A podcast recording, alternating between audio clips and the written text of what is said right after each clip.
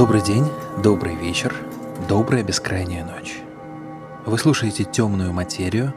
Недавно мы говорили про время, скоро заговорим про пространство, а сегодня особенный выпуск, в нем пространство и время сходятся, подобно тому, как сходятся они в корпусе старинных часов. Мы отправили Надю Маркелову, нашего гостевого редактора, в часовую мастерскую. Живые, не кварцевые часы – страшная вещь. Ребенка они могут научить математике, а попугая убить. К сожалению, это всего лишь подкаст, и вы не почувствуете, каким именно маслом пахнет время. Зато вы услышите, как оно скрипит, звенит и тикает.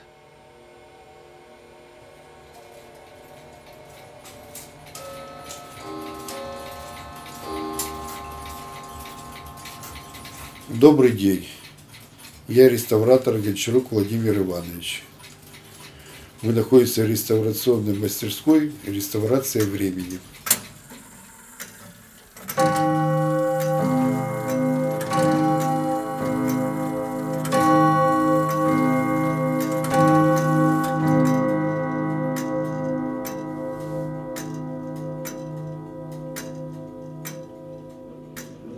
Нас в детстве учили, что часики идут тик-так.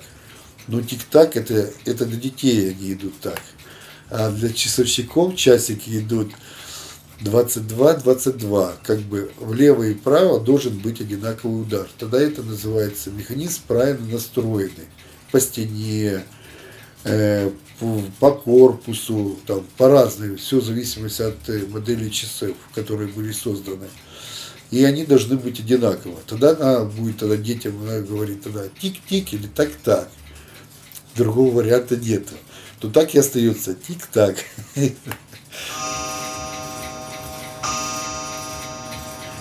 Я думаю, да, у всех часов есть душа, они по-разному живут. Есть энергия, которая передается и от хозяев, бывает часов. И, например, выходят такие часы, которые мы можем или корпус, или механизм мы не можем долго сделать. Сделаешь одно, ломается другое. И выходит работа с такими, так же самое были, попадаются тяжелые энергии, часы, с тяжелой энергией. Тебе приходится с этим как-то справляться. В душе, что твоя энергия со временем, бывает, да, ты откладываешь эту работу, потому что можно сделать еще хуже. А самое главное в реставрации не сделать, а вернуть их, когда есть. А потом со временем набираешь, находишь общую энергию с той энергией. И ты победил, и ты создал, и ты отремонтировал, ты отреставрировал эту вещь. И она обратно зажила. Уже как бы дали свою энергию положительную. Когда они идут, они живут. И каждый живет по-своему.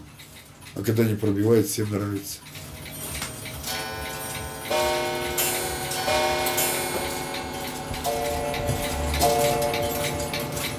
И это время, вот я вот занимаюсь этим временем уже лет 10, этому научился и уже дальше постиг.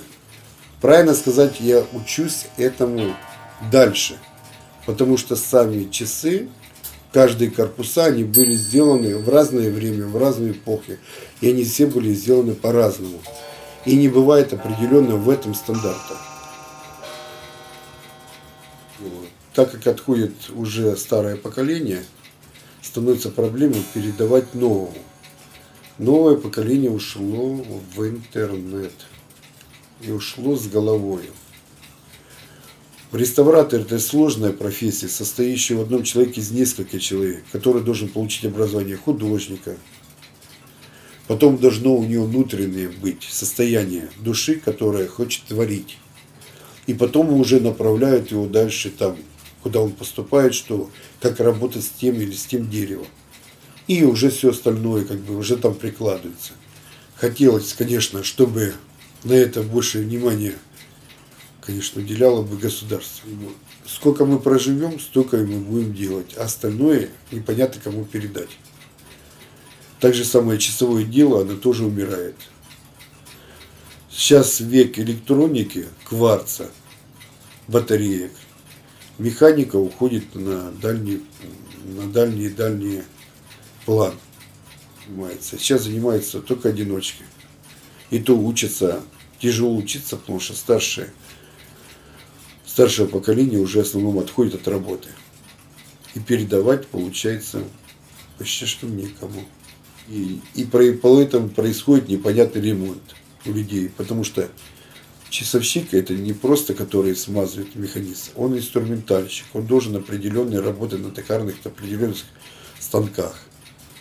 Нельзя просто маслом отремонтировать часы, как везде у нас на видео в YouTube или везде показывают, что можно часы просто смазать, и они будут ходить. Но от этого износы в механизмах не убираются. До этого человек должен уметь понимать инструментальное, инструментальное должно него техническое быть э, такое образование, технический подход. Он должен работать на определенных станках, чтобы он мог изготавливать те вещи, которые надо было поставить так, и чтобы этот механизм убрать из носа.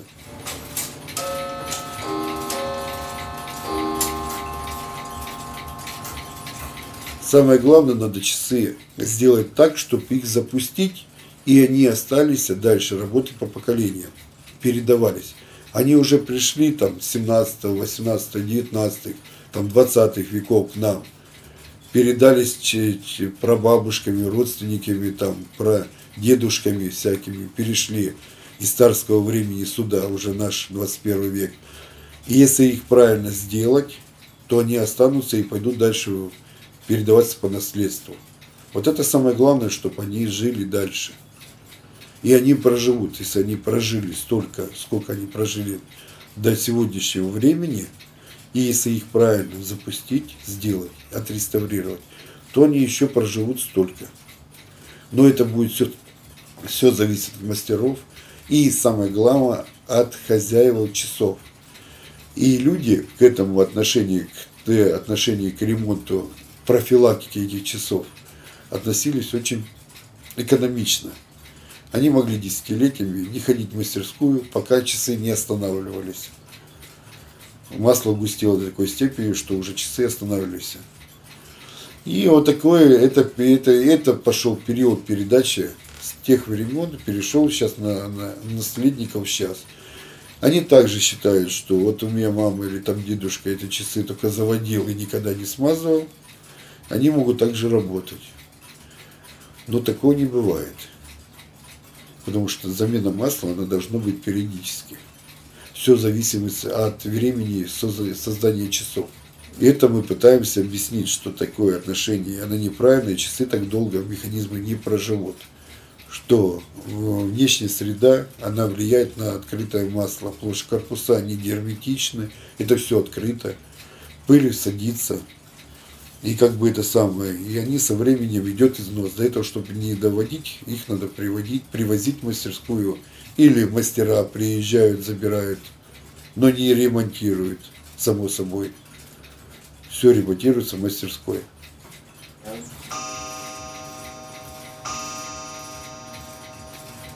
В основном наши часы, нашей мастерской реставрации времени приходят 17, 18, 19 век – это переход по наследству, который наши компании, тогда те времена, как, которые мы знаем, там Павел Буре, братья Чтуновы, там Калашников, их было очень много, которые занимались тем, что продавали и имели небольшие сборочные цеха, свои там столярные цеха имели. Они закупали механизмы за границей, в Германии, в Англии, во Франции, или уже полностью в сборе часы, и продавали у нас их на, в своих торговых домах по царской России. Это было время.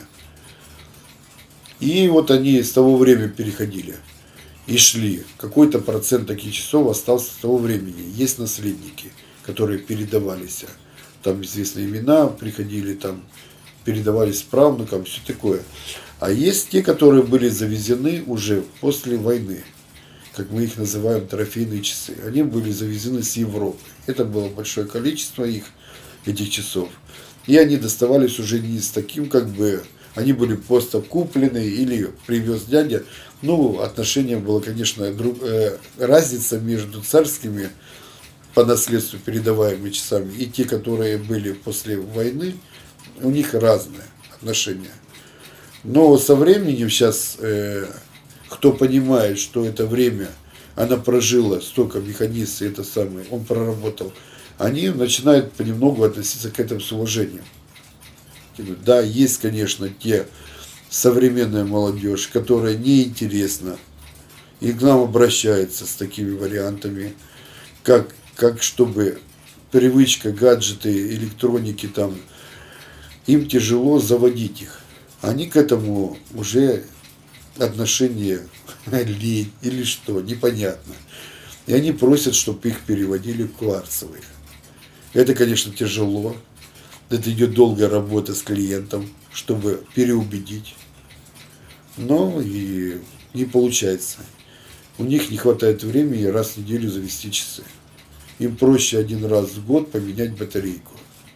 Но все равно люди, которые обращаются нам, наши клиенты к нам, мы пытаемся рассказать историю, обучить часам, то, как они должны правильно к ним относиться, чтобы их научить, чтобы у них также они могли передавать и показывать своим детям потому что их, они только могли -то только видеть у дедушки часы, приезжая в гости, как он ухаживал, что он с ними делал.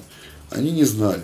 Сейчас я этому каждому, каждого клиента, независимо от какие у него часы, я их его учу, чтобы он понял и начал жить снова с этими часами, продолжал жить этих часов вместе свои. И это чтобы переходило дальше.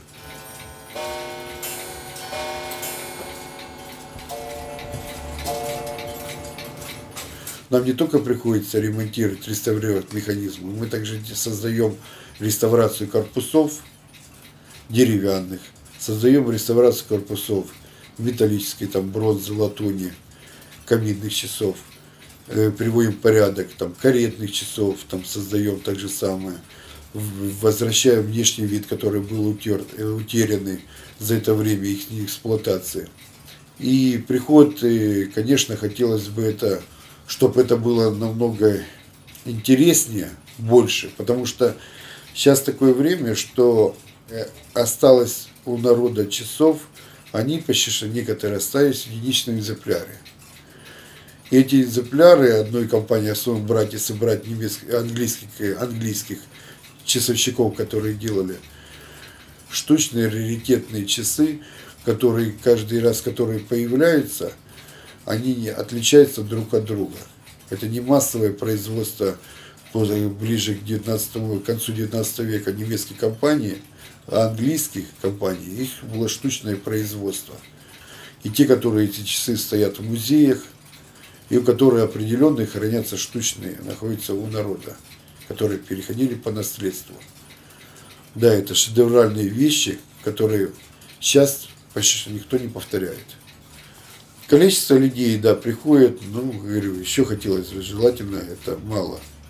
Потому что основном в этот кризис, который сейчас он идет, ремонт, получается, бывает механизмов и реставрация, она бывает дороже стоит, чем сами часы. Люди первым делом это ценят, сколько будет стоить ремонт часов и сколько они можно их оценить, чтобы продать. Но память продать нельзя. И вот это количество у меня в нашу мастерскую процентов 70 мы делаем именно память, реставрируем. Людям, которые хотят сохранить память. Она не стоит денег, она не оценивается в никаких деньгах.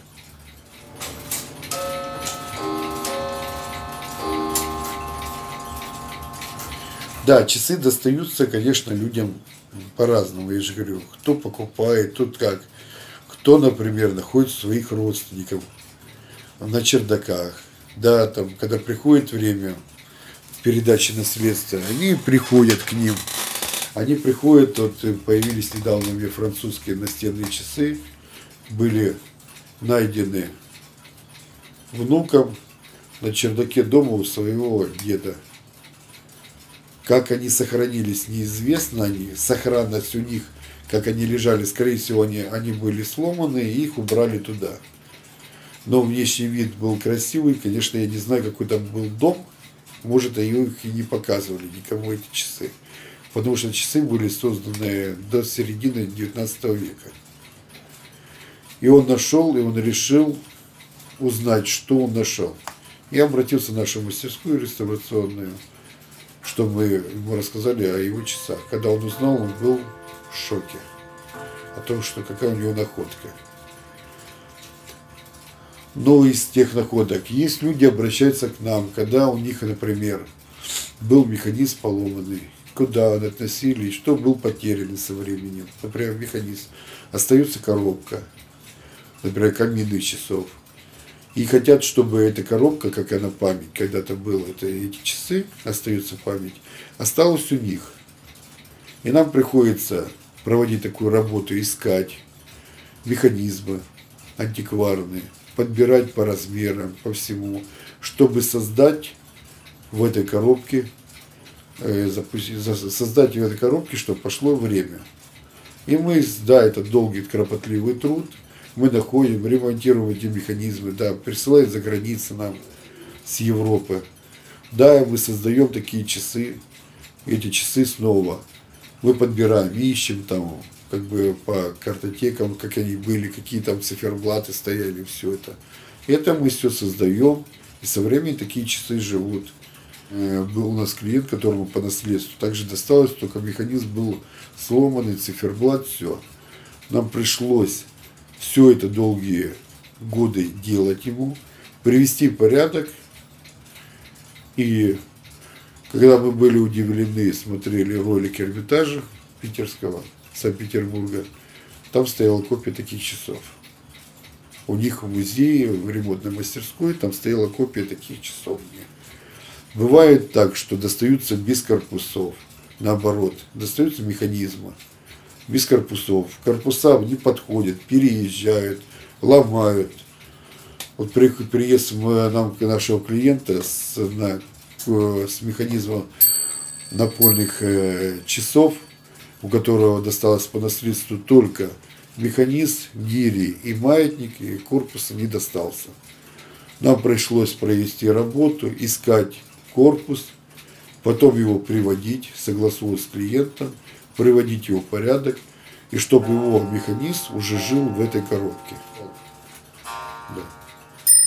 Это с опозданием ведут. Зато это проверка того, что они правильно ли отбивают. Когда механизм полностью сделан, последнее что? Проверяется, не только ход настраивается, но настраивается бой.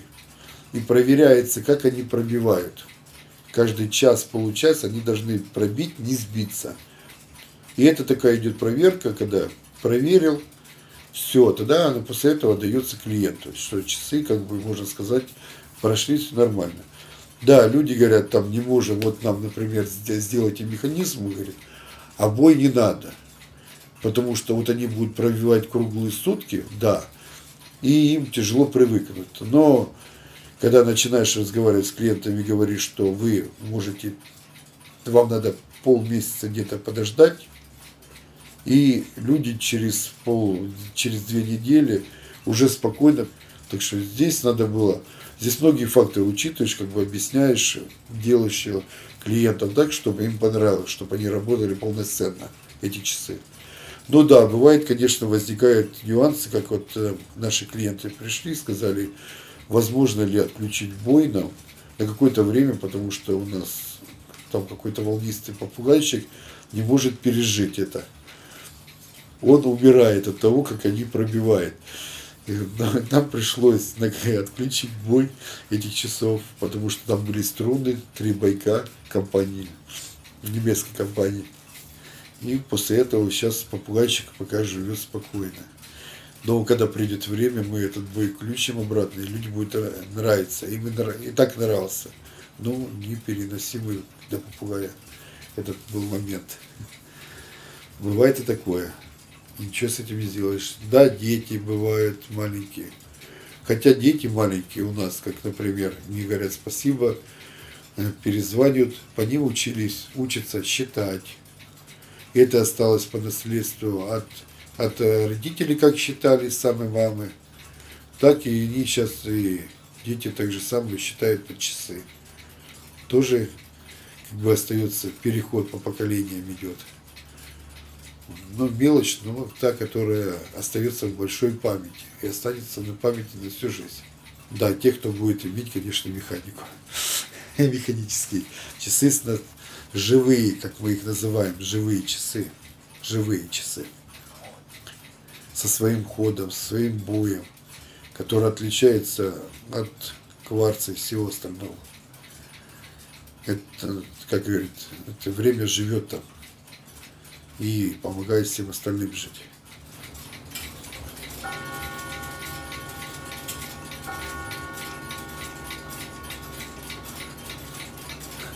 Да, эта профессия несет за собой это упадок зрения, если занимаемся механизмами постоянно. Ну и в реставрации та же самое. Это зрение садится. Так же самое, это в реставрации пыль, защита и все. А так как все начали, не учат, нету денег покупать настоящие фирменные средства защиты, э, все относятся к этому безлаберно. Приезжаешь в мастерскую какую-то, смотришь, каждый сам живет своей жизнью. Работает без пылесосов, работает лишь бы для себя. Не понимает то, что одевая маску, работает фрезерующими, там, циклюющими станками, а это все летит в воздух которые все дышат. Это здесь приходится работать с химией. И вам может вылазить, даже может человек получить аллергию. Суставы, руки постоянно в работе. Так что эта профессия, да, несет свои физические нагрузки, как и тогда все остальные. Но творческие, это которые, когда ты сделаешь, и когда приходит человек, и он не может определить, что это его часы после реставрации, это намного эмоционально, это ничем не купишь. И на это здоровье уже как бы особо не обращаешь внимания. Но техника безопасности прежде всего. Никуда от этого не деться. Потому что может творческий процесс намного раньше закончится, чем до Богом. Вот так.